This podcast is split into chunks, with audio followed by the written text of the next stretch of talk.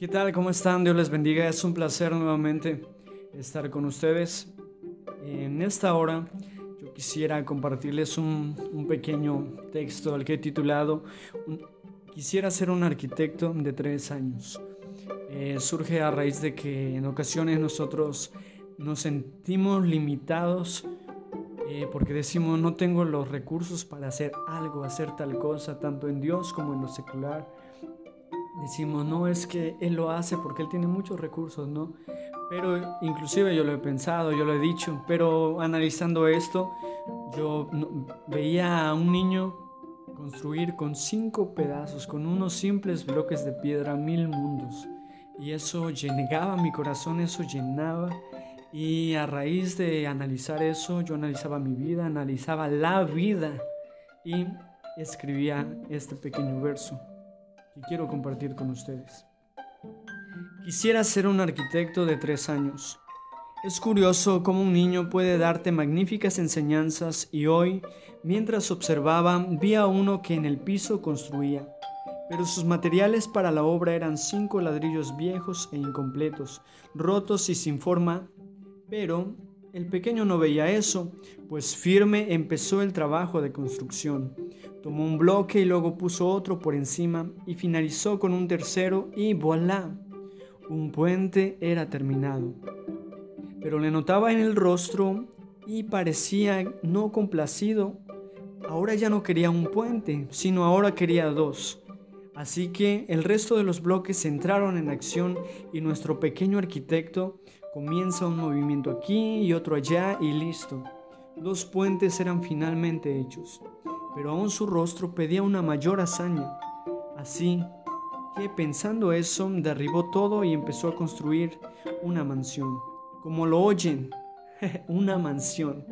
A simple vista, cualquiera de nosotros diría, ¿qué puede hacer con cinco pedazos de ladrillo sin forma? Pero a él eso no lo detenía. Él no pensaba en eso, no pensaba en esa limitación.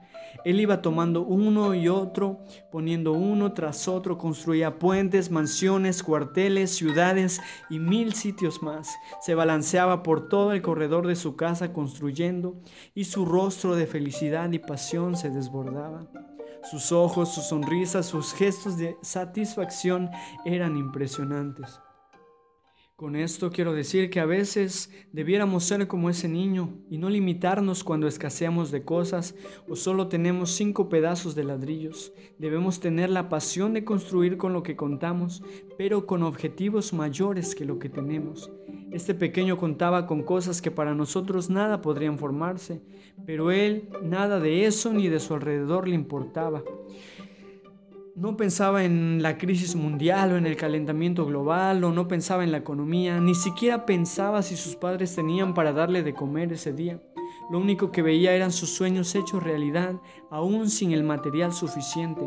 Por eso al ver esta bella imagen de vida, me queda solamente decir, quisiera ser un arquitecto de tres años. Muy bien hermanos, espero que que hayamos entendido esta pequeña reflexión que escribí.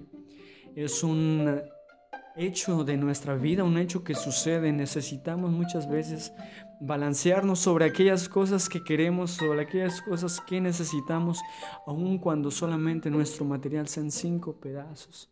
¿Por qué? Porque sabemos que nuestro, nuestro arquitecto mayor, el que nos va a dar el resto de los materiales, es Dios, es Dios para cualquier hazaña, para cualquier cosa que quieras lograr.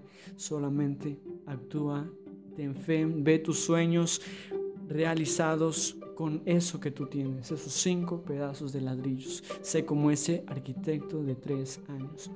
Que Dios te bendiga y espero que puedas seguir escuchando nuestros podcasts. Esta fue una breve enseñanza, breve, breve poesía.